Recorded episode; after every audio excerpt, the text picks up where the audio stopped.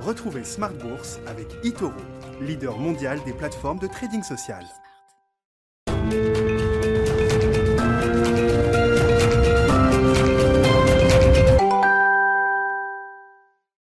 Bonsoir à tous et bienvenue dans Smart Bourse. Smart Bourse, votre rendez-vous bourse deux fois par jour en direct sur Bismart à midi et demi tout d'abord pour faire le point sur les marchés financiers à la mi-journée. Et puis la grande édition du soir à 17h, 1h pour décrypter les enjeux de marché et revenir sur les grands sujets ou les grandes tendances du moment. Et justement euh, au sommaire euh, de ce soir, le CAC 40 qui évolue sur de nouveaux records. Le CAC 40 qui a d'ailleurs euh, touché un nouveau record ce matin en séance à près de 7100 points. L'indice parisien qui semble bien partir pour réaliser une sixième séance de hausse consécutive et ce peut-être avec donc un nouveau record de l'indice parisien à la clé. Nous le verrons d'ici une trentaine de minutes. Un CAC 40 qui est d'ailleurs tiré aujourd'hui par les valeurs du luxe à la suite de la publication des résultats du premier semestre du groupe suisse Richemont, le groupe qui détient notamment la marque Cartier qui affiche un rebond de son chiffre d'affaires et de son bénéfice net sur la période. Nous reviendrons sur ce moteur des valeurs du luxe en plateau et notamment sur le rêve d'un mariage entre Kering et Richemont, alors, même que plusieurs fonds activistes sont récemment entrés au capital de Richemont afin de secouer la gouvernance du groupe et militer pour un mariage donc entre le groupe suisse et le groupe français, une pression à laquelle le groupe Richemont a répondu dans l'immédiat qu'il n'était pas à vendre. A noter également aujourd'hui à la Bourse de Paris le recul d'Atos sur la séance, alors que la valeur sortira bientôt de l'indice MSCI France selon l'opérateur boursier. Atos, qui on le rappelle, voit son euh, action chuter de 44% depuis euh, le 1er janvier et qui pâtit euh, donc toujours de la découverte de problèmes comptables dans une de ses filiales américaines. Atos, qui on le rappelle, était déjà sorti du CAC 40 en septembre. Et au-delà des actualités valeurs, nous aborderons évidemment la statistique importante du jour, à savoir l'indice de confiance des consommateurs de l'Université du Michigan. La statistique qui met en avant un moral des consommateurs au plus bas depuis 10 ans. Elle ressort à 66,8 points contre 71,7 points au mois d'octobre. Et ce, alors que les analystes tablaient sur une hausse en novembre, un chiffre que nous commenterons dans un instant en plateau. Et puis nous finirons euh, cette heure de Smart Bourse euh, avec un quart d'heure thématique. Un quart d'heure thématique où nous ferons un focus sur une société en lien avec l'actualité euh, de tensions dans les chaînes d'approvisionnement et notamment sur la question de la congestion gestion des ports. Euh, vous pourrez redécouvrir l'interview d'Alice Labou, présidente de Trecento M, qui proposait un focus euh, sur l'entreprise Cargotech, leader mondial de la robotisation dans les ports. Alice Labou qui proposait euh, ce focus en début de semaine. On regarde tout de suite la tendance du CAC 40 au début de Smart Bourse, plus 0,41% à 7088 points. Smart Bourse, c'est parti.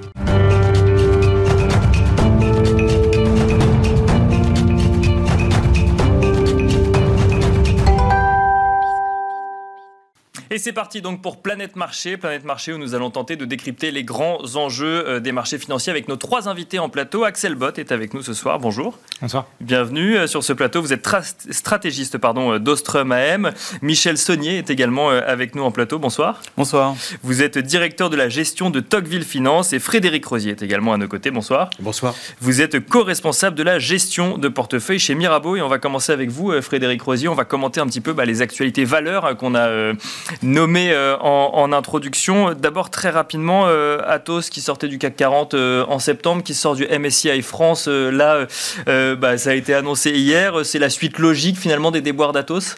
Comme le disait une reine d'Angleterre, la reine d'Angleterre, Anus horribilis pour Atos, parce que c'est effectivement c'est une longue glissade.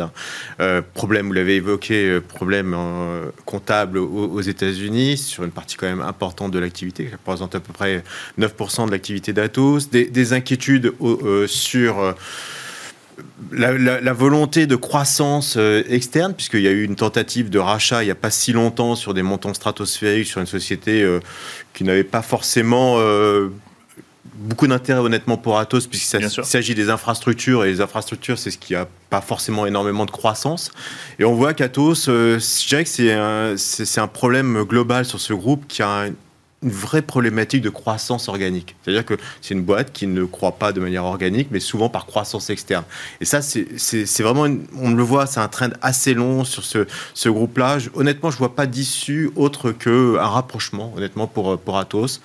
Je vois beaucoup d'intérêt à Atos, à des, à des, pépites, notamment dans la cybersécurité, et je pense que ça, ça serait logique à un moment donné qu'on se pose la question d'un rapprochement d'Atos, pourquoi pas avec Orange, par exemple. D'accord La, sortie serait forcément par un rapprochement avec, avec un groupe plus gros parce que, oui, oui, parce que je, je, pense que dans la stratégie aujourd'hui des SS2I, entre autres, même si Atos, honnêtement, est plutôt sous-valorisé, je crois que c'est effectivement complexe pour, pour Atos de, subsister dans cet environnement-là. Donc euh, je pense qu'on va, euh, bon an mal an, peut-être sur une stratégie de, rapprochement et euh, je pense que ça a du sens avec un acteur comme Orange notamment.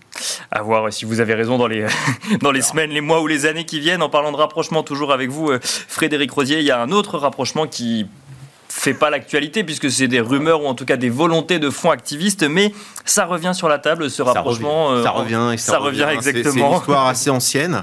Alors, Donc ce rapprochement entre Richemont euh, et, Kering, voulu par des fonds activistes qui sont rentrés au capital de Richemont il y a quelques jours. C'est vrai, il y, a, il y, a, une problématique de gouvernance chez Richemont puisque Robert détient à peu près 10% du capital, mais 51% des votes. Donc il y a une problématique, il y a une problématique aussi de dynamique, hein, puisque le groupe, on l'a vu, a plutôt sous-performé, et notamment quand on le compare aux acteurs français du luxe, Hermès et LVMH. Alors c'est vrai que les résultats qui ont été publiés sont très très encourageants puisqu'on revient quand même sur des niveaux au-dessus de 2019 avec une croissance phénoménale notamment en Asie. Alors c'est pas propre à Richemont, on a vu que tous les acteurs du luxe ont connu une progression très très significative aux, États-Unis et en, Asie. Euh, donc, est-ce que ça a du sens? Oui, ça a du sens, puisque on, sait, euh, vous l'avez signalé, Richemont, c'est quartier. Bien sûr. Euh, on a une, une, marque emblématique chez, chez Kering qui, qui est Gucci. Bah, l'un dans l'autre, on a du, euh, luxe euh, qui est plutôt sur euh, de la joaillerie, on irait sur plutôt fashion, luxe. voilà, je trouve que ça a plutôt du sens. Ça reviendrait à un groupe qui serait un peu dans les normes de LVMH.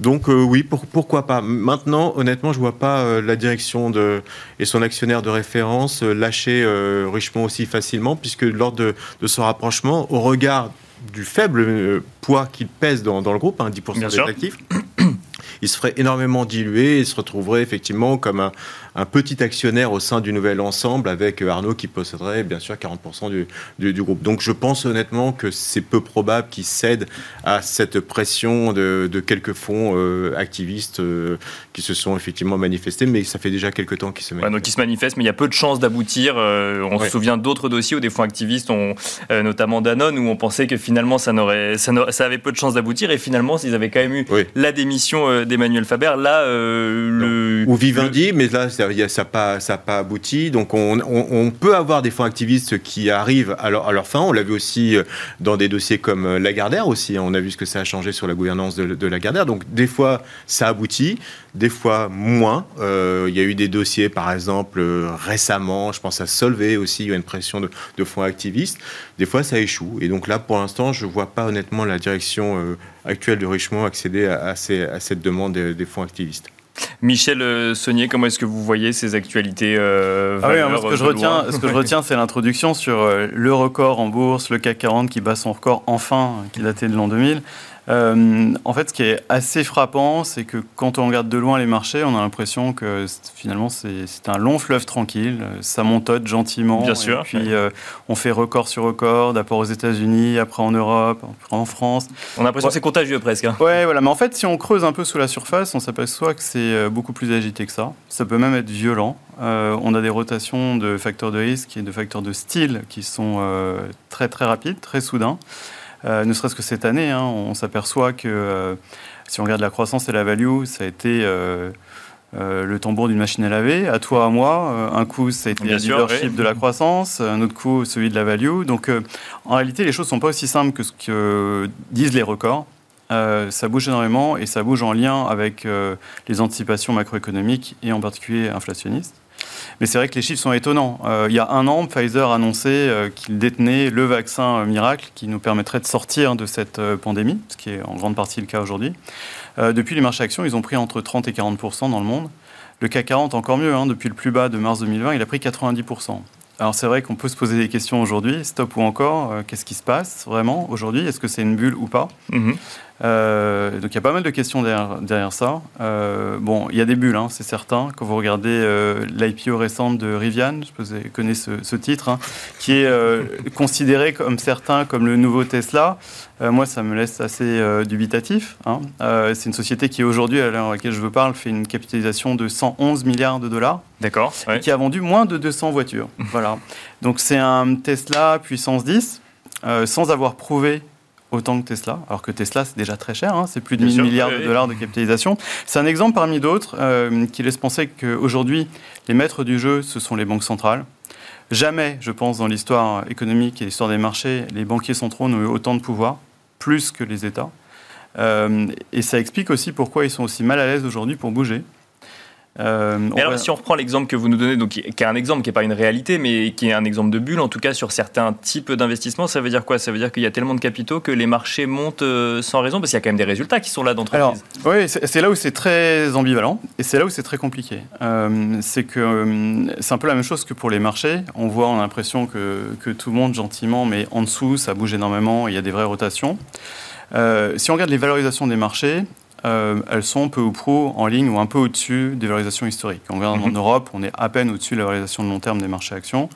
Mais c'est pareil, si on creuse un peu en dessous, euh, on s'aperçoit que les écarts sont euh, déments en termes de valorisation entre ce qui est le, vraiment très très valorisé, comme par exemple certains acteurs de la tech ou certains titres concept, hein, et puis des secteurs qui sont un peu les abandonnés de la bourse, qui le sont peut-être un peu moins aujourd'hui, puisque quand même 100% des secteurs cette année sont dans le vert. Bien sûr. Il y a quand même eu une reprise. Il y a eu des rattrapages quand même de tous les quelques, secteurs. Quelques rattrapages. Mais si on regarde le groupe des, euh, des 4 bêta, on peut les appeler comme ça. Hein. Alors les bêta, euh, c'est pas beau, mais c'est les banques, c'est l'énergie, c'est l'auto. Euh, et le A, ah non, pardon, le, T, ça va être les transports, pardon, mhm. et le A pour l'auto. On s'aperçoit que c'est quand même des secteurs qui sont encore très peu chers. Qui pour la plupart, à part les banques, ont plutôt sous-performé depuis la reprise des marchés. Euh, et qu'il y a encore beaucoup de choses à faire potentiellement si on pense qu'on rentre dans une phase économique euh, de croissance durable, euh, ce qui n'est pas forcément gagné. Voilà. Mais en tout cas, c'est que le marché anticipe. Alors le marché, il anticipe. Bah, en fait, ça dépend ce que dit le marché des taux. Il n'anticipe pas du tout la même chose que les marchés actions. Oui, que le marché action, effectivement.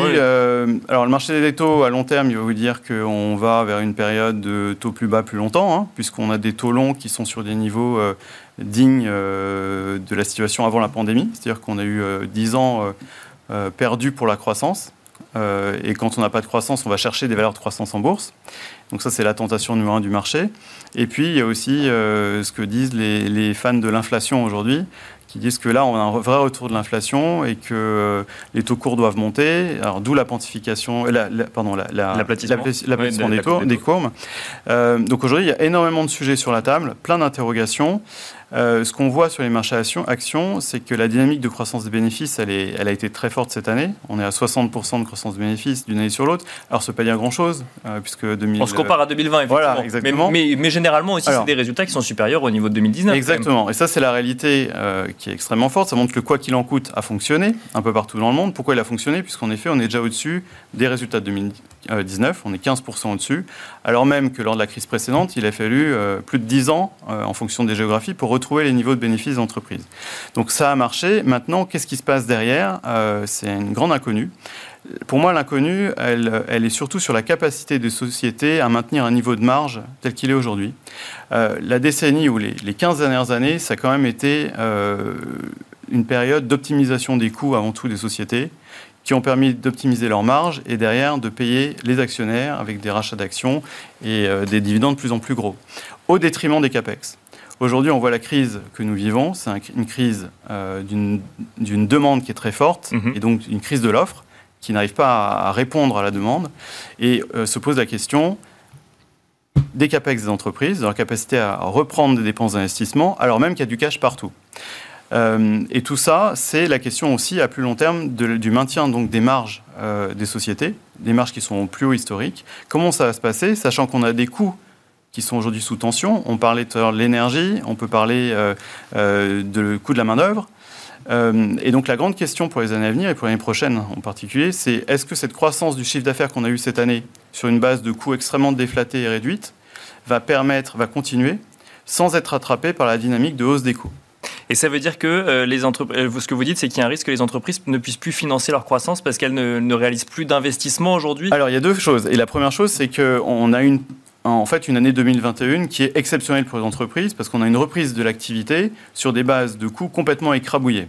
On a eu plus d'une décennie de réduction de coûts qui a été complètement, qui a trouvé son apogée lors de la crise du Covid. On sait pourquoi. Donc là, on a eu des optimisations de coûts dans tous les sens. Exactement. Et derrière, la reprise économique, même partielle, euh, puisque la pandémie met du temps à partir, euh, et puis il y a des goulets d'étranglement au niveau des chaînes de production. Néanmoins, la base de coûts étant complètement au plancher, ça a permis d'avoir des, des marges euh, extraordinaire.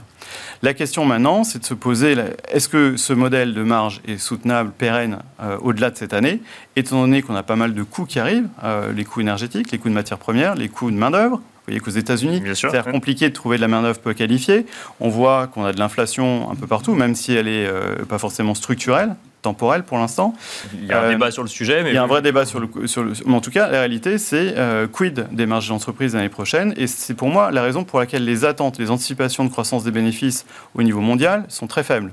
Aujourd'hui, on s'attend à une croissance des bénéfices de 7% pour l'année prochaine au niveau mondial. D'accord. Le sempiternel, rappelez-vous, hein, normalement, quand on demande à un stratégiste combien, euh, quelle va être la croissance des BPA l'année prochaine, ils vont dire 10%. Pourquoi 10% bah Parce que pourquoi pas. Et donc c'est facile, c'est commode. Cette année, c'est plutôt 5 ou 7% en fonction des zones, ce qui est très très défensif par rapport au standard habituel.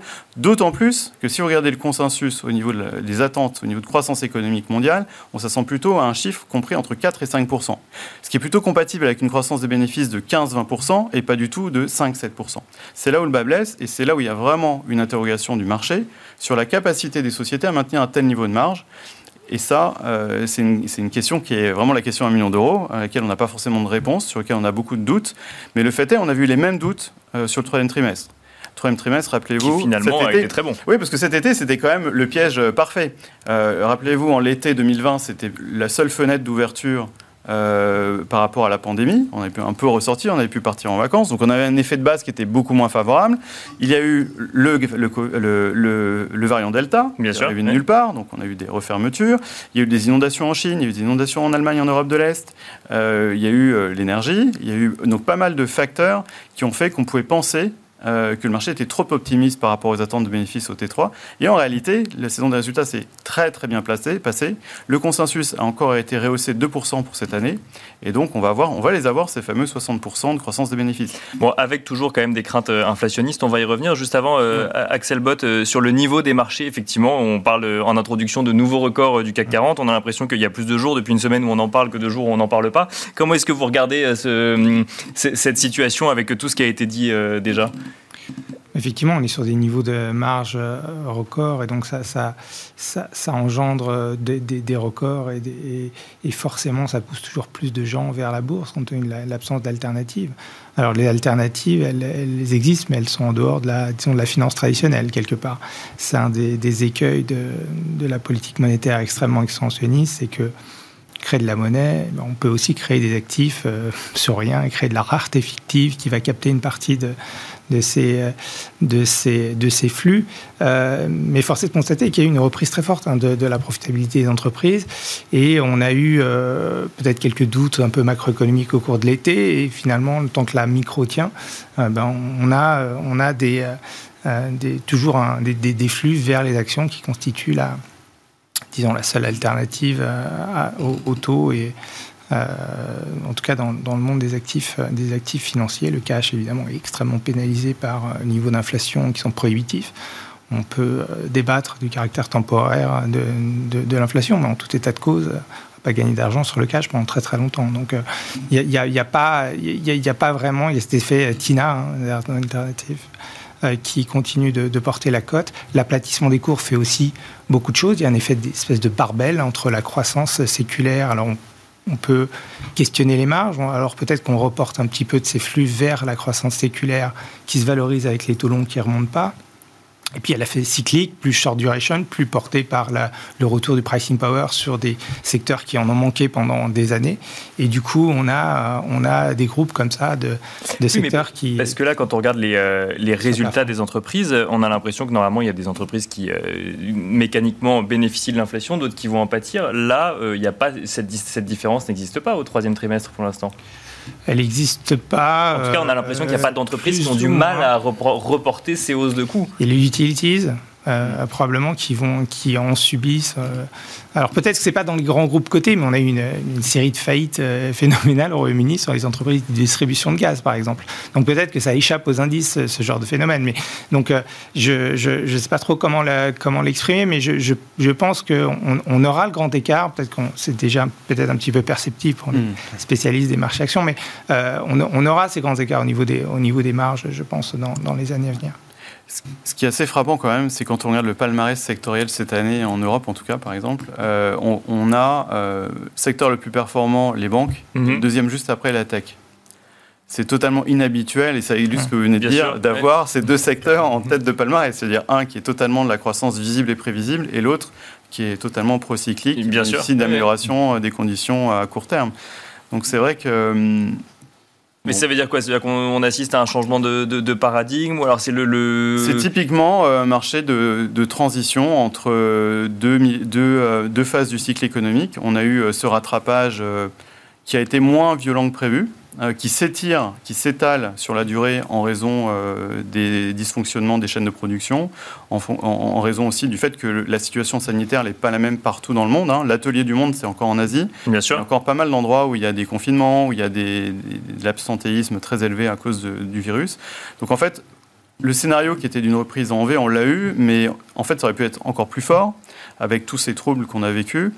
Et euh, on passe à une autre. Là, quand même, on va rentrer l'année prochaine dans la deuxième année euh, de rebond, de croissance économique. Et là, on a plus de questions. La, partie facile a été faite. Donc, ça a profité à tout le monde. Hein, en gros, aussi bien la croissance à long terme que euh, les sociétés value euh, qui ont besoin de conditions économiques favorables pour, euh, pour s'enrichir. Et maintenant, on se pose la question de bah, lequel des deux pans va prendre le dessus? Est-ce qu'on va revenir sur le bon vieux paradigme des taux bas plus, longtemps, plus bas plus longtemps? Ou est-ce que, par bonheur, le quoi qu'il en coûte va permettre d'ancrer durablement la croissance dans les pays développés et avec un peu de chance dans le monde? Alors un mot de, l'inflation quand même. Donc le chiffre est sorti euh, en, milieu de semaine euh, avec vous, euh, Axel Bott. Du coup, un chiffre supérieur aux attentes de l'inflation aux États-Unis pour le mois d'octobre, plus 6,2 sur un an. Donc pour les prix à la consommation hors alimentation et énergie. Euh, c'est Avec ce total, ça. Ça, c'est au total, pardon. Alors, je, oui, je vous dis, euh, ça, c'est au total. 5,9. Non, ça, c'est le consensus. Bon, en tout cas, bon, 6,2%. Euh, sur un an, c'est plus qu'attendu et ça fait surtout le cinquième mois de hausse à plus de 5%. transitoire, durable, effectivement, il y a un débat. Là, on a l'impression que c'est transitoire et durable pour le coup. C'est que c'est des facteurs transitoires, mais que ça dure dans le temps. Oui, on, a confondu deux choses. On a confondu l'offre et la demande en fait dans cette analyse. Il y a eu un pic de demande transitoire qui a engendré un petit surcroît d'inflation, mais ce n'est pas la cause majeure de la hausse de l'inflation. La cause majeure de l'inflation, ce qui a été décrit, c'est les problèmes d'offres dans le monde, c'est la logistique qui ne suit pas, c'est euh, la décennie d'investissement perdu dans les matières premières qui avait fait suite à la décennie précédente où l'entrée de la Chine avait euh, occasionné euh, énormément de demandes de commodities et des investissements associés. Puis vient la crise et on, et on désinvestit pendant 10 ans. On a cet effet de de super cycle qui repart, d'autant que se greffe là-dessus des effets d'accélération de, la transition énergétique est extrêmement euh, consommateur de, métaux. Donc on, a, euh, on a des choses très, très certainement qui ne sont pas transitoires là-dedans, c'est sûr. On a aussi l'effet de la politique monétaire sur, euh, dans, le, dans le chiffre de, de, de, mercredi. on a une, un début d'accélération des loyers, par exemple. Et, et, ça, ça fait suite à évidemment l'indexation au prix immobilier qui ont explosé à la hausse aux États-Unis. C'est un phénomène national extrêmement répandu. Jusqu'à présent, euh, le CPI des loyers, qui est un bricolage infâme, ne traduisait pas ça. Il va commencer à le prendre en compte et on le voit dans la performance, par exemple, des foncières spécialisées sur le résidentiel aux États-Unis depuis le début de l'année.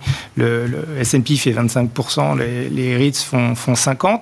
Il s'est forcément passé quelque chose euh, sur les loyers quand on regarde les équivalent de, des, sites d'annonces comme euh, se loger en France, mais Zillow aux États-Unis, on voit que les prix, c'est plutôt 15%. Enfin, les loyers sont plutôt en hausse de, 15%. Donc forcément, on a une partie de, cette surprise d'inflation qui va se pérenniser, qui est liée simplement à des effets techniques qui traduisent assez mal la réalité sous-jacente de, euh, de l'économie américaine.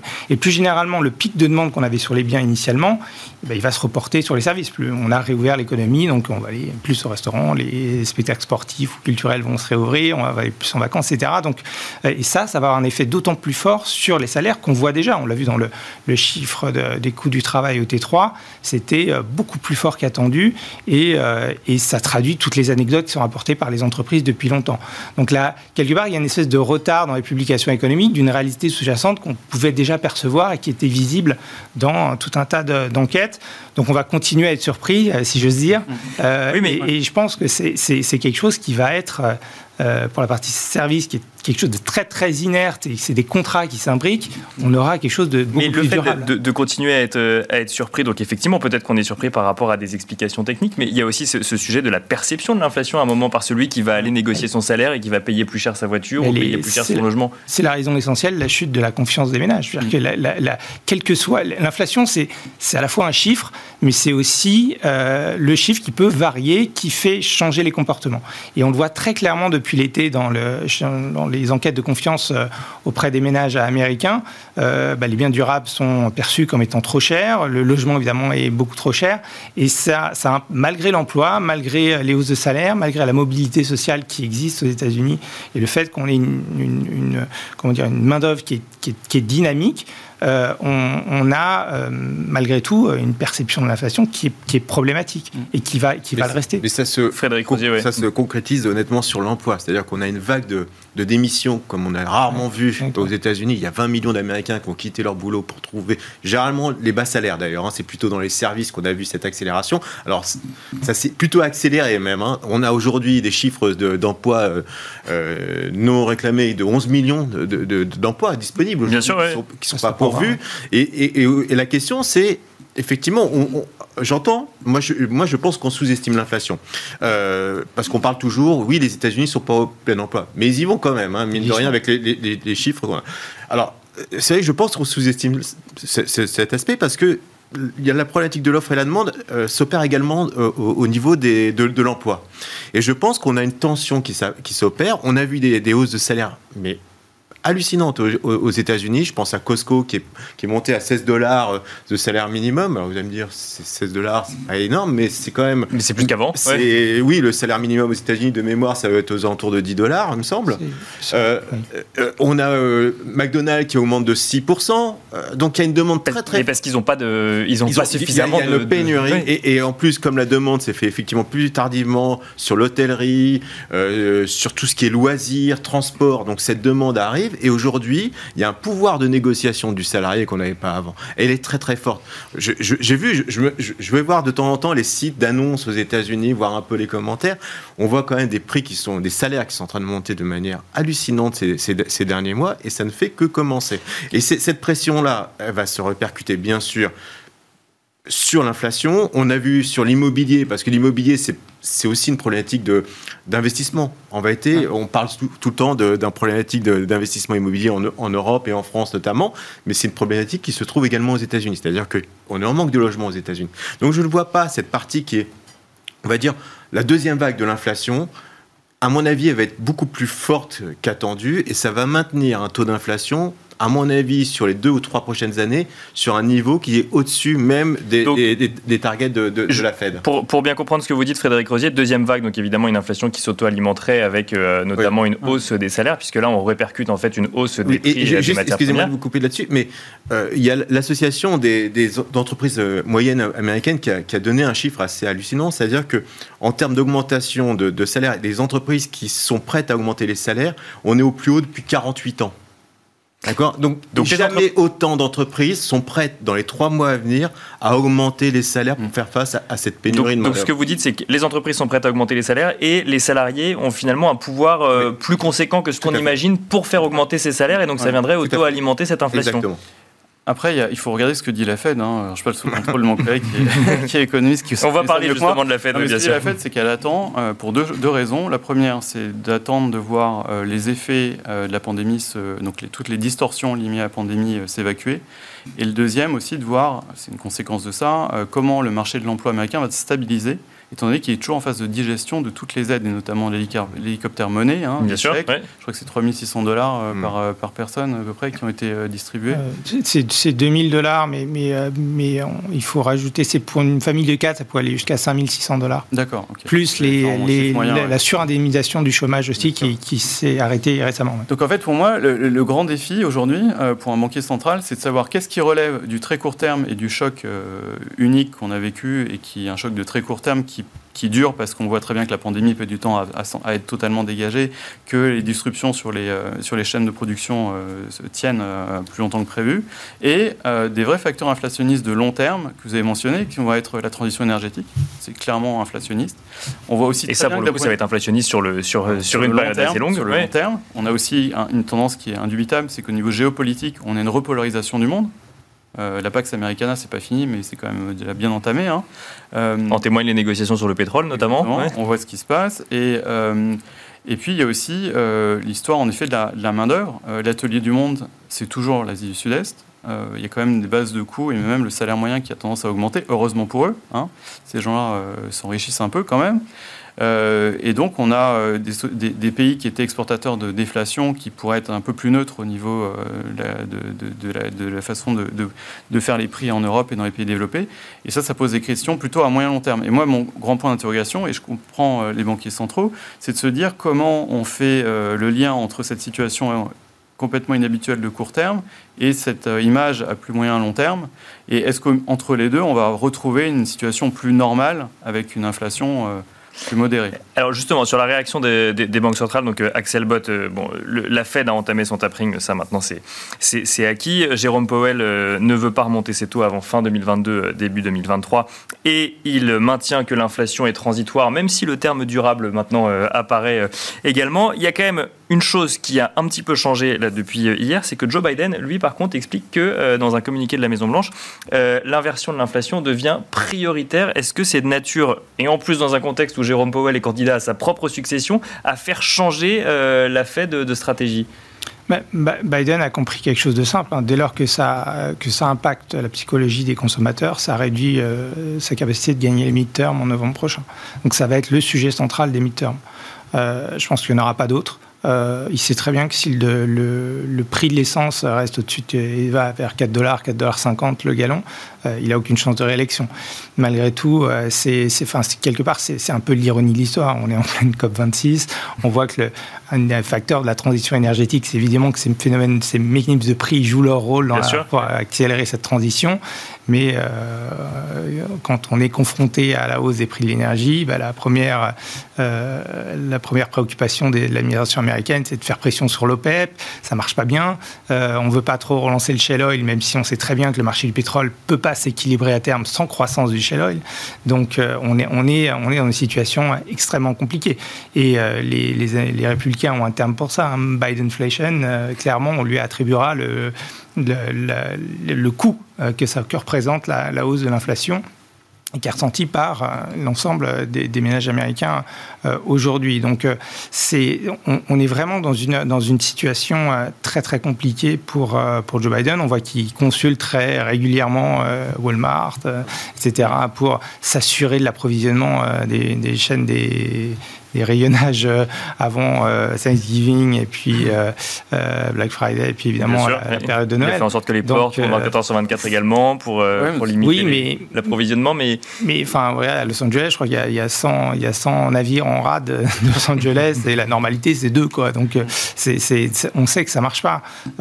donc ils, ont, ils, vont, ils vont faire face à une situation extrêmement, extrêmement complexe. Et alors, est-ce que c'est de nature à, à, à faire pression sur Jérôme Powell pour, du coup, euh, agir sur l'inflation plutôt que de dire bah, laissons filer l'inflation et regardons la croissance ou l'emploi Ben, moi, Parce je- que c'est je- son discours aujourd'hui globalement, c'est de dire on fait attention à l'inflation, mais laissons-la filer pour le moment et regardons plutôt de du côté de l'emploi ou de la croissance. Oui, mais même déjà, du côté de l'emploi, je pense qu'il ne croit pas ce qu'il raconte, euh, Powell. Il sait, il sait très bien qu'il y a 11 millions de, de postes à pourboire, là où il y a, ou- pour voir, et là où il y a, euh, euh, où il y a 8 millions de chômeurs. Donc, c'est, c'est le, on est effectivement en plein emploi. On n'est pas à l'emploi maximum, mais on est au plein emploi, dans le sens où. euh, le chômage résiduel, il est, volontaire. Euh, donc l'inflation devrait être prédominante, sauf que comment on fait baisser l'inflation quand on est à 6 et qu'on est les taux à zéro et qu'on promet uniquement de commencer le- de réduire le stimulus monétaire. Le, tapering, c'est du QE pendant encore 8 mois. Bien sûr. Donc euh, c'est c'est de l'assouplissement pendant encore 8 mois. Ce qu'il faudrait faire, c'est ce qu'a fait d'ailleurs la Banque du Canada, c'est-à-dire la- l'arrêter prématurément. Là, je pense qu'il faudra arrêter le QE tout de suite et dire qu'il faut monter les taux euh, rapidement pour inciter, euh, à, enfin pour reporter un petit Le- peu de la demande qui Ah, Monter les taux Enfin, le- rapidement, la Banque ouais, d'Angleterre voulait le principal- faire. enfin, mais- Il y a quand même un souci, c'est que ça marche très bien quand on a une crise de la demande. Là, on a une crise de l'offre. Euh, Est-ce que, faut- ça- est-ce que ça marche de monter les taux quand on a un problème d'offre, en fait? Oui, ça marche parce qu'il faut, il faut s'adapter à la réalité de- des contraintes de production aujourd'hui. Si on veut, si, le, le pro- le problème quand on stimule la demande et qu'on a ça en face ces, contraintes, c'est que nécessairement une grosse partie du stimulus va, va dégénérer en inflation. Et, et le- et le, le problème budgétaire euh, c'est, c'est- c'est- est le même. Pourquoi vouloir stimuler la, la demande au jour, à ce stade du cycle? Certes, Biden a été élu pour ça, Mm. Mais, euh, qui- mais, mais le coût associé, il peut, il peut, être, il peut être monstrueux. Bah, le, le risque aussi, c'est de ne pas avoir une croissance économique suffisamment ancrée et de retrouver euh, ce qui s'est passé par exemple en zone euro avec le double dip, euh, parce qu'on a joué l'austérité, parce qu'on a enlevé les conditions favorables trop vite. Et, Enfin là, on est à 15 points de PIB de déficit public, on est, on est assez loin de l'austérité, je pense. Enfin, c'est, c'est, c'est, je, je, je- je- j'entends. ça revient très vite, hein, on est à 6 l'année prochaine, je crois, donc ça va très on est, très on vite. est hein. à 6 parce qu'il y a un certain nombre de choses Ouais. qui, s'a- qui s'améliorent et on va quand même finir l'amélioration de l'emploi fait des recettes fiscales supérieures euh, l'année prochaine, c'est, certain. Et puis un certain nombre de dispositifs qui disparaissent aussi, la- l'élimination du chômage en, en est un. Euh, pour autant, euh, je, pense que le calcul politique, il va, il va rentrer en jeu à un moment. Et c'est l'inflation, ça leur fait perdre les midterms à, à coup sûr. Mais crois. il est déjà en jeu, hein, on l'a signalé avant l'émission, mais il y a déjà des sondages qui montrent que bon nombre d'Américains aujourd'hui rendent responsable Biden. C'est-à-dire qu'au départ, ils- rendaient responsable l'inflation de, de- de cette reprise, mais aujourd'hui, même dans le camp démocrate, Biden, par sa politique, est responsable de l'inflation. Donc ça on voit maintenant que c'est un marqueur politique très très fort. Ouais. Deuxième marqueur politique très fort, je pense que honnêtement, Powell est, est fragilisé, parce que si on se souvient un peu, euh, notamment d'un dernier passage de Powell devant la Chambre des représentants de mémoire du Congrès américain, il a été tensé par quelques euh, représentants, notamment sur le fait que euh, bah, sa la population euh, américaine commençait à ressentir cette inflation. Et il y a même, je crois, un gouverneur qui lui a dit... Écoutez, vous êtes venu il y, a, trois mois, vous nous avez parlé d'une inflation temporaire à 3%, 3 et quelques, 3,8, je crois, c'était au mois de juin. Là, vous revenez, mais pourquoi aurais- aurais-je raison de vous croire cette fois-ci, euh, puisque vous êtes déjà trompé.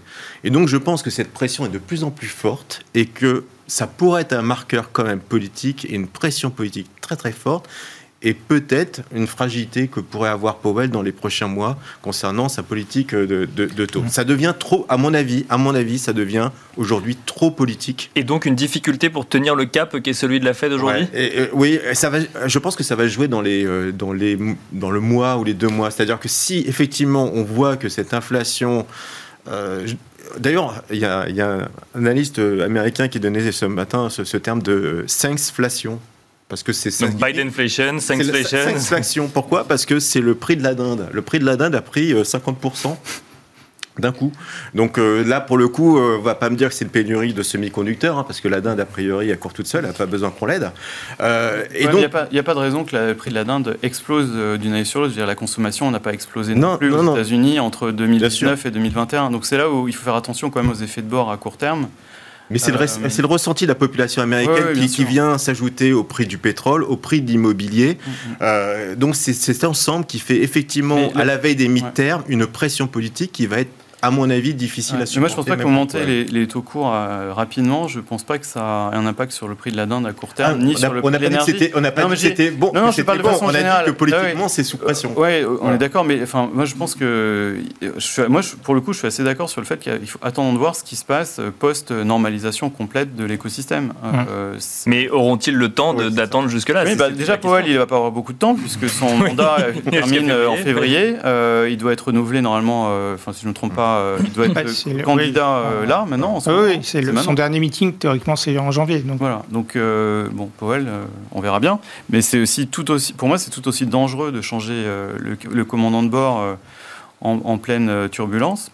On va voir. Mais c'est intéressant aussi de voir comment réagit Biden, parce qu'aujourd'hui, il pousse toujours son plan bah, d'infrastructure. Alors que, qui, a été, reporté, on ne sait pas quand, effectivement. C'est mais... ce qu'on est en train de dire maintenant. Dans son propre parti, on dit non, il ne faut pas le faire parce que c'est inflationniste. Et lui, il dit au contraire, comme il y a de l'inflation, il faut le faire parce que ça va aider les gens. Euh, bon, c'est des trucs incroyables. En Chine, ils voulaient baisser les taux, maintenant ils baissent plus les taux euh, parce qu'ils ont peur de l'inflation. Et on voit qu'en Angleterre, euh, où ils devaient monter les taux, ils ne montent pas les taux parce qu'ils ont peur que finalement, ça soit que du court terme. Donc on voit que personne ne sait vraiment où on habite aujourd'hui et que c'est très compliqué. Mais justement, sur le revirement de la Banque centrale euh, d'Angleterre, c'est est-ce que, enfin, la, vraie raison n'est-ce pas tout simplement qu'il fallait attendre le plus possible avant qu'une grande banque centrale commence à remonter ses taux? L'Angleterre, c'est un grand pays, non je, pense que l'Angleterre, c'est l'exemple type du, du stock stagflationniste qui est extrêmement difficile à, admettre parce que vous avez euh, tous les problèmes du monde plus le Brexit. Euh, et, et, là, on voit par exemple euh, l'inflation salariale, elle est à 7% au, au Royaume-Uni. Donc on a forcément un, terrain qui endémiquement favorise, favorise l'inflation. Est-ce que ça peut être très compliqué de, monter les taux suffisamment pour décourager la demande. Ça, ça peut être un, vrai sujet. C'est-à-dire que quand vous êtes à zéro, à peu près à zéro, et que les ménages ont accumulé une épargne phénoménale pendant la pandémie puisqu'ils ne pouvaient pas consommer, le niveau de taux qui est susceptible de les inciter à reporter de la main, il est peut-être énormément élevé. En particulier quand vous avez 6% d'inflation comme aux US ou euh, pas très loin de ça, 4,5-5 euh, au, au Royaume-Uni. Peut-être qu'il faut monter les taux énormément pour, euh, pour avoir un quelconque effet de report de, de, la consommation euh, et, calmer un petit peu les choses. Euh, évidemment, si vous mettez les, les, taux, les taux à 5, le Nasdaq, il vaut 8000. Donc, donc il y a, cette, deuxième, ces, deux équilibres-là, ils sont, ils sont à mettre en, en résonance. C'est-à-dire que la, la, Fed et la plupart des banques centrales sont coincées entre la stabilité financière, ils sont totalement schizophrènes, hein, puisque tous les trois mois, ils nous expliquent qu'il y a des risques sur les valorisations d'actions sachant même que le principal raison, le principal driver de cette hausse des actions, c'est la politique de taux. Et donc, il y a un équilibre de euh, taux réel euh, à moins 1, moins 2, moins 3, moins 4, euh, qui permet de, de, continuer à gonfler les valorisations et maintenir un, semblant de confiance dans, dans, dans, cet équilibre. Donc, et c'est très difficile d'en sortir il faudrait euh, Volcker. On attend, plus on attend, plus c'est difficile. voilà, et plus ça monte du coup sur les marchés actions pour le coup. Volcker en 79, il va chez ABC euh, le samedi euh, à dire à partir de lundi le monde change et il monte les taux de l'équivalent de 600 points de base. Bah, c'est possible dans un monde sans dette, mais dans un monde. Oui, mais là aujourd'hui, c'est justement ce, que veut éviter Powell depuis, depuis le début du, et, du soutien Et plus le temps passe, plus c'est compliqué plus, plus, plus il renforce le problème en réalité. Mais alors, quand on regarde effectivement les, euh, euh, les, politiques de taux, euh, notamment de la Fed, en fait, on se, rend compte, on se rend compte que les politiques de hausse de taux n'ont jamais été à leur terme. Il y a eu une politique de hausse de taux, qui s'est arrêté au moment de l'année 2000 et finalement on a rebaissé les taux. On a remonté les taux progressivement en 2008, on a fini par les rebaisser. On a recommencé à les remonter progressivement juste avant euh, la pandémie. Finalement, on, les, on, a rebaissés. On, on, se demande presque, quand on regarde euh, le graphique que j'avais euh, sous les yeux, si on, sait ce que c'est que de vivre dans un environnement où les taux montent. Bah, on, Greenspan a essayé, par exemple, entre, entre 2004 et, et 2006 et le, problème de Greenspan, c'est que contrairement à, à l'économie des années 70, par exemple, qui était très autarcique hein, aux, États-Unis. en fait, la hausse des taux américains a, créé un afflux de capital vers les États-Unis qui, alors qu'on pensait qu'on resserrait la politique monétaire, a financé le pire truc qui puisse arriver quand on cherche à resserrer la politique monétaire, c'est-à-dire le subprime. On se mettait à prêter à n'importe qui et ça a engendré une crise financière monstrueuse. Donc là, en 2018, on a essayé de faire un petit peu la même chose. Dès que ça a un petit peu craqué sur le plan financier, la S&P fait moins 10, ils arrêtent et même, voire même ils baissent les taux. Et on voit en plus qu'on a euh, une, euh, disons, euh, consanguinité entre l'État et, la Fed à cause du quantitative easing. C'est-à-dire que vous êtes, vous êtes juge parti à tout moment maintenant. Et donc, est-ce que vous pouvez réellement monter les taux sans vous tirer une balle dans le pied? C'est de plus en plus difficile quand vous avez 5 000 milliards de trésoreries de bilan. Euh, d'ailleurs, on n'est jamais rentré en tapering. Hein. Je veux dire, clairement, euh, à chaque fois que Il y a une, phase où ils ont réduit le bilan. Très, mais, légèrement, très légèrement, puis après c'est reparti. Donc euh, en vérité, on n'a jamais expérimenté... un vrai tapering. on va dire l'assainissement du bilan de la, de, la Fed qui s'est alourdi de manière considérable depuis une dizaine d'années. Et finalement, dès qu'on a voulu mettre un peu le frein à, à cette création monétaire, on n'a jamais réussi. On a quand même injecté dans l'économie mondiale 32 trillions de dollars quand même. Donc euh, euh, à l'échelle globale, hein, les États-Unis en prenant une grosse partie, mais ça va être très très compliqué de résorber cette création monétaire. Alors on le retrouve sur, sur la bourse euh, mécaniquement et on voit qu'il y a un lien inexorable entre la création monétaire et la bourse qui nous fait craindre effectivement euh, ce mécanisme, c'est si vous réduisez la masse monétaire, est-ce qu'on va pas avoir le même, la même évolution boursière? C'est ça, euh, tout le monde a un peu en tête. Bien sûr, bien sûr, bien sûr. C'est bah, l'impression que ça donne, en tout cas, quand on regarde la politique là, puisqu'ils sont euh, purement et simplement collés.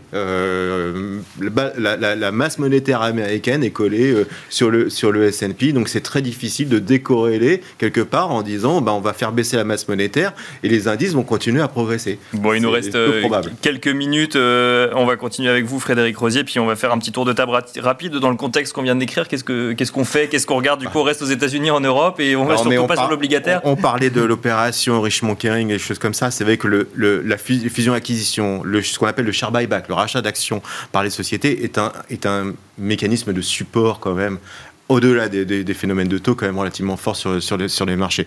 Maintenant, euh, entre value et grosse, on voit que la value est toujours plus basse relativement parce qu'on a un marché grosse se, paye très très cher, les value peu cher. Donc il y a encore de la place. Je pense que sur l'énergie, il y a encore euh, pas mal à faire, honnêtement. Euh, je pense notamment en France des acteurs comme Engie qui a sorti de très très bons résultats. Il y a de la place avec des, des bons rendements.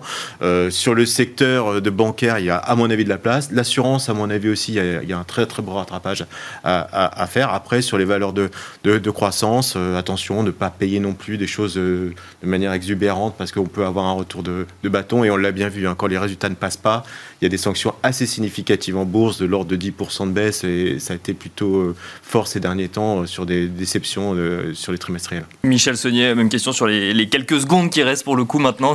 Bah, malheureusement, c'est dur de faire autre chose aujourd'hui qu'acheter des actions quand on veut avoir une espérance de gain positive. même si l'espérance aujourd'hui, elle est quand même réduite, hein, il, faut pas, il faut se l'avouer. Et euh, en termes d'investissement factoriel, c'est pareil, c'est beaucoup plus flou, comme on l'a vu. Hein. Euh, celui qui connaît euh, comment le, scénario va se jouer sur les années à venir, retour au taux plus bas plus longtemps ou ancrage de l'inflation, ben, il, il, peut vraiment prendre un pari fort, soit sur la croissance, soit sur la value. Aujourd'hui, c'est, je trouve, très compliqué de savoir. Et donc, il faut avant tout faire euh, de la sélection de titres. Euh, je pense que ce que le mon voisin est, une, est, une, bonne façon de le faire. Le retour du stock picking, oui, mmh. puisque euh, c'est vrai que les choses sont beaucoup moins évidentes qu'il y a un an où tout était value. et aujourd'hui, tout est évidemment plutôt bien valorisé par rapport à ce qu'on a pu avoir Merci beaucoup, euh, messieurs. Merci Michel Saunier, directeur de la gestion de Tocqueville Finance. Merci Frédéric Rosier, co-responsable de la gestion de portefeuille chez Mirabeau. Et merci Axel Bott, stratégiste d'Ostrum AM. Merci à vous de nous avoir suivis. On se retrouve tout de suite dans Marché à thème.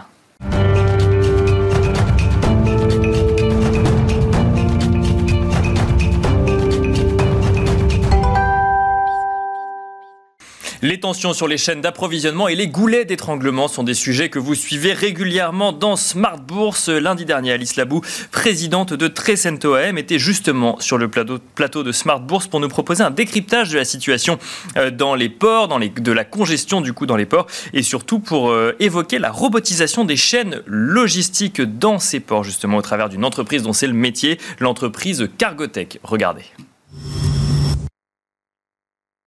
En fait des congestions logistiques. C'est toute la problématique. Pendant le Covid, beaucoup d'entreprises, en tout cas beaucoup d'usines, ont peu produit et se sont retrouvées en fait au moment où il fallait faire repartir la production sans stock. Et donc elles ont à toute vitesse réinvesti pour essayer de relancer la machine. Maintenant que la machine est un peu relancée, la machine à production, donc productive, et eh ben on se retrouve avec un goulot d'étranglement sur toute la chaîne d'approvisionnement et donc de logistique. Donc ça va des camions, mais aussi évidemment des grands containers et surtout du transport maritime qui est une vraie problématique. Et ça veut dire quoi? Ça veut dire qu'il y a trop de marchandises dans les ports et pas assez de euh, main-d'œuvre pour, pour gérer la marchandise. En fait, c'est ça, pas assez de bateaux pour la cheminée? C'est précisément ça, c'est-à-dire c'est un vrai goulot d'étranglement. Vous imaginez qu'avant le Covid, un container, donc pour transporter un container par exemple de, Los de Shanghai à Los Angeles, ça coûtait 2000 dollars. D'accord. On a dépassé il y a très peu de temps les 10 000 dollars.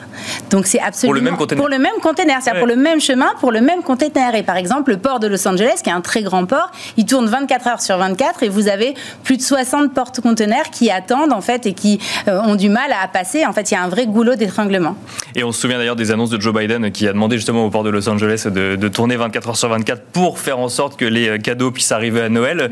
Euh, notamment, quel impact sur l'organisation des ports du coup, Alice Labou? Qu'est-ce qu'ils peuvent faire finalement? Eh bien, la seule solution, c'est l'investissement dans la robotisation, c'est-à-dire des solutions en fait qui permettent d'aller beaucoup plus vite en fait et de gagner du temps tout simplement sur euh, euh, l'arrivée du container, la sortie du container. Euh, alors l'idéal en fait c'est justement d'investir dans une société. Donc c'était l'idée aujourd'hui de parler de cela, bien, sûr. Donc, une société qui s'appelle Cargotech qui est cotée en bourse donc en Finlande et qui donc à Helsinki et qui a une bonne partie, enfin plus de la moitié de son chiffre d'affaires sur ces solutions là. Sachez que sur 1200 ports dans le monde, seulement 40 sont complètement automatisés. Donc les perspectives de croissance de chiffre d'affaires pour le leader mondial en la matière, qui est Cargotech, sont absolument colossales. On estime à peu près entre 23 et 25% de croissance annuelle du chiffre d'affaires dans ce business-là. Et donc c'est absolument colossal. Alors Cargotech, est-ce que pour bien comprendre son activité, quand on parle de robotiser la logistique dans les ports, ça veut dire que ça fait quoi concrètement? C'est euh, qu'est-ce qu'on va faire avec un robot euh, concrètement dans le port? On va eh ben, charger les bateaux par exemple? Alors bah, ça va être des solutions de grues automatisées qui vont prendre les containers et les monter sur les bateaux ou les sortir des bateaux.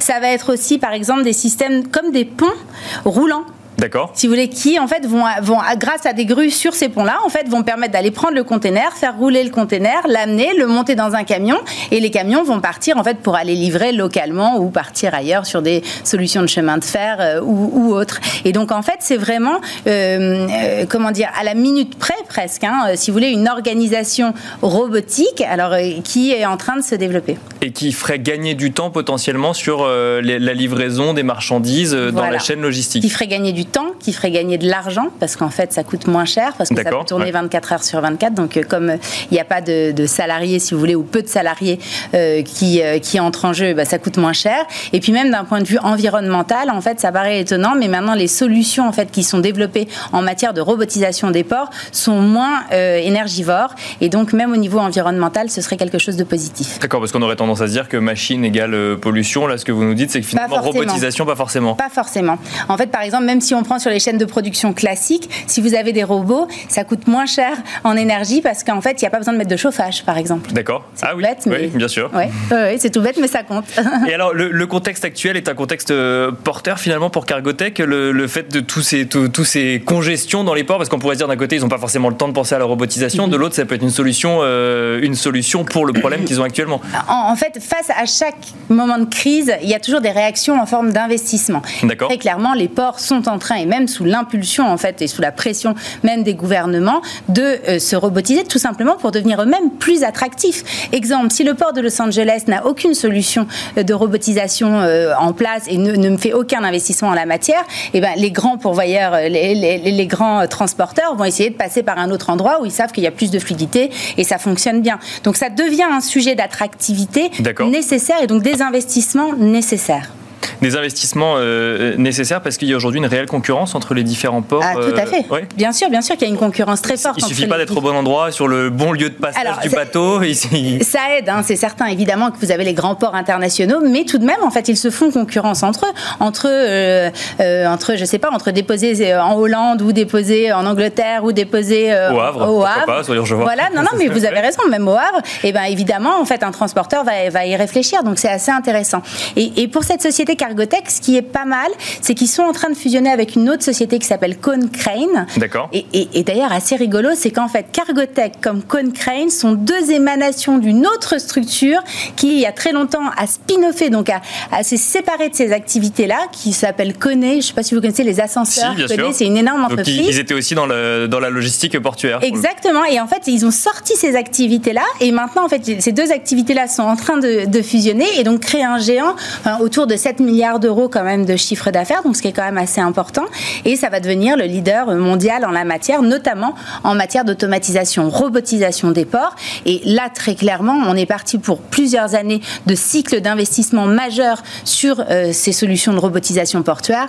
Donc, tant qu'à faire, autant investir sur ce genre de valeur. Donc Cargotech qui euh, fait de la robotisation euh, dans les ports. Donc effectivement, on a bien compris que c'est le leader actuellement du, Oui, exactement. du secteur Oui. qui va fusionner du coup avec une autre entreprise pour Voilà. devenir encore plus gros. C'est un secteur avec beaucoup de concurrence. Bah, pas tant que ça. En réalité, vous avez quelques micros, euh, comment dire, vous avez quelques sociétés qui ont des parties de leur chiffre d'affaires dédiées à cela, mais ceux qui sont vraiment très identifiés et surtout très avancés en la matière, ce sont eux. Ça prend combien de temps euh, de. Enfin, je- si vous avez la réponse évidemment, mais pour comprendre un petit peu l'entreprise, son modèle économique, comment ça fonctionne, euh, c'est des, euh, des cycles de vente plutôt courts, plutôt longs. Enfin, j'imagine que robotiser un port, c'est des, des investissements sur plusieurs années Alors c'est colossal, c'est des années, et puis ça nécessite aussi de parfois immobiliser certains, euh, certains pans du port. Néanmoins, en fait, ils peuvent apporter des petites briques robotisées petit à petit. C'est-à-dire qu'on va pas tout de suite robotiser toute la chaîne, mais on va d'abord, euh, bah, j'en sais rien, amener un pont roulant qui va euh, charger et décharger. Déjà, ça c'est un bon début. Bien ça, l'avantage, c'est que ce sont en fait des solutions mobiles. C'est-à-dire qu'en fait, il suffit d'acheter le matériel, de savoir l'utiliser et de le programmer. Et là, c'est mobile et donc on peut gagner du temps. Euh, après, euh, bah, toutes les solutions de stockage et autres, il faut un peu plus de temps pour les mettre en place. Donc il y a plusieurs types de cycles pour plusieurs types de produits, mais ça peut arriver rapidement. Alors, on va parler dans un instant peut-être bah, de, de son parcours boursier hein, à cette Oui. entreprise. Juste avant, en termes de, de chiffre d'affaires et de bénéfices, euh, l'entreprise euh, évolue de manière positive en termes de bénéfices. Alors, c'est une activité qui est très rentable. En fait, donc, pour le, le chiffre d'affaires, donc je vous disais, le- là, ça va être 7 milliards de chiffre d'affaires à la fusion euh, des deux entreprises qui vraiment est en train euh, d'être mise en place. Et oui, c'est une société profitable. On est quand même sur une valorisation, là, je regardais, donc à peu près 13 fois le résultat. Donc, c'est pas non plus quelque chose d'extrêmement cher. Il faut comprendre que les marchés financiers ont quand même appris ces derniers temps à beaucoup valoriser les entreprises. Euh, et 13 fois le résultat net, c'est pas quelque chose de très significatif, en tout cas de très très suracheté. Donc c'est plutôt une bonne opportunité dans ce cadre-là à l'achat. Et alors, quelle évolution boursière de Cargotech donc, est cotée à, euh, en Finlande coté à Helsinki, À Helsinki, du en coup. Finlande, et ça a pris 39, bientôt 40% depuis le début de l'année, donc c'est quand même plutôt pas mal. hein. C'est une belle ouais. performance. Ça montre bien tout l'intérêt pour les sujets logistiques des investisseurs, puisque bon, toute la chaîne logistique est intéressante à regarder pour les investisseurs. Et nous, on pense que d'ici euh, un an, on va dire, on sera au moins à 20% euh, au-dessus. C'est-à-dire que notre objectif de cours est à 23% supérieur. En 2020, elle se portait comment, euh, cette même société, du coup, euh, face euh, à la fermeture de toutes les économies Bah, un peu comme tout le monde, hein, Ouais. c'est-à-dire qu'en fait, elle, en tout cas d'un point de vue boursier, elle s'est mal comportée en, en Oui, mars. ça, oui, hein. point de vue boursier, ouais, bien sûr. Et après, elle a très bien rebondi, évidemment, euh, sur les perspectives de reprise et de, de normalisation de la crise sanitaire. Et alors, bah, continuons hein, sur l'activité de, de, de cette société. En termes de, euh, de R&D, par exemple, on est sur... euh, parce qu'on parle de robotisation, on imagine toujours le dernier cri en termes de, euh, de, numérique euh, ou autre. Là, euh, effectivement, il y a de la R&D conséquente ou en fait, euh, c'est juste une grue, mais, mais robo- robotisée qu'on va mettre Oui, dans bah, un... pour dans que ce soit robotisé, il faut de la R&D conséquente, puisqu'il ouais. faut au fur et à mesure être capable, notamment pour des solutions de sécurité. Parce qu'en fait, tout le sujet de, des- de la robotique, c'est justement en fait les problématiques de hacking, c'est-à-dire quid si vous avez un hacking, euh, j'en sais rien, d'une solution justement qui euh, qui euh, s'occupe bah, de décharger les containers ou de mettre les containers. Ça, on pourrait imaginer Bien même sûr. des attaques hein, euh, Mhm. euh, de cybercriminalité euh, qui Ah bah oui, bah, qui dit robotique bloquer numérique, qui dit numérique dit hacking. et dit potentiellement faille. Et donc en fait, le vrai sujet, enfin, il y a évidemment tous les sujets d'investissement technologique, mais même une fois que vous avez la technologie, vous êtes obligé de régulièrement mettre à, de régulièrement mettre à jour Bien sûr, euh, des ouais. solutions en fait euh, anti-hacking parce qu'en fait, c'est toutes les problématiques. Dans la santé, par exemple, on a vu les, les peacemakers, enfin les. les oui, qu'on pouvait pirater. Pouvait pirater. Et pas très de manière pas très compliquée en plus. Euh, pas si compliqué que ça, exactement. Donc en fait, évidemment que constamment, vous devez être sur des niveaux de recherche et développement significatifs parce que sinon, vous allez vous faire. enfin, avoir des problématiques ou vous faire piquer le marché par des gens plus innovants. Cargotec est présent dans quel grand port aujourd'hui? Alors là, je ne peux pas tout vous dire, mais, ils sont présents. Non, non, mais ils sont présents dans les plus grands ports mondiaux en Chine, mais aussi surtout aux États-Unis. Et alors, euh, du coup, euh, quel, euh, à quel risque pourrait faire face Cargotec, je ne sais pas, par exemple en bourse ou dans son chiffre d'affaires? Parce que là, effectivement, on a une, vision un peu idyllique presque de, de, l'entreprise. Bah, écoutez, un risque, j'en sais rien. Par exemple, si à nouveau on ne pouvait plus faire circuler les marchandises dans le monde, ce serait une problématique évidemment pour une société comme Cargotec. Mais après, peut-être une fusion qui marche mal. Vous voyez, entre les deux sociétés, si jamais en fait il y avait un problème entre, euh, enfin sur la réorganisation, puisque par nature il va y avoir une réorganisation des divisions, et on sait qu'une fusion crée un choc de culture. Alors là, l'avantage c'est qu'ils viennent quand même tous les deux d'une, de la même structure historique, mais parfois ça peut créer des problématiques de, mise en œuvre du plan stratégique. Fusion qui est en discussion actuellement, euh, qui n'est pas encore qui a été validée. Qui a été validée. Fusion qui a été validée et qui va démarrer début 2022.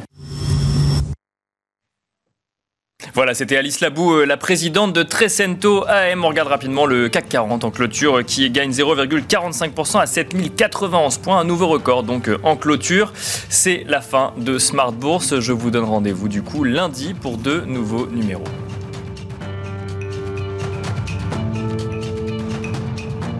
C'était Smart Bourse avec Itoro, leader mondial des plateformes de trading social.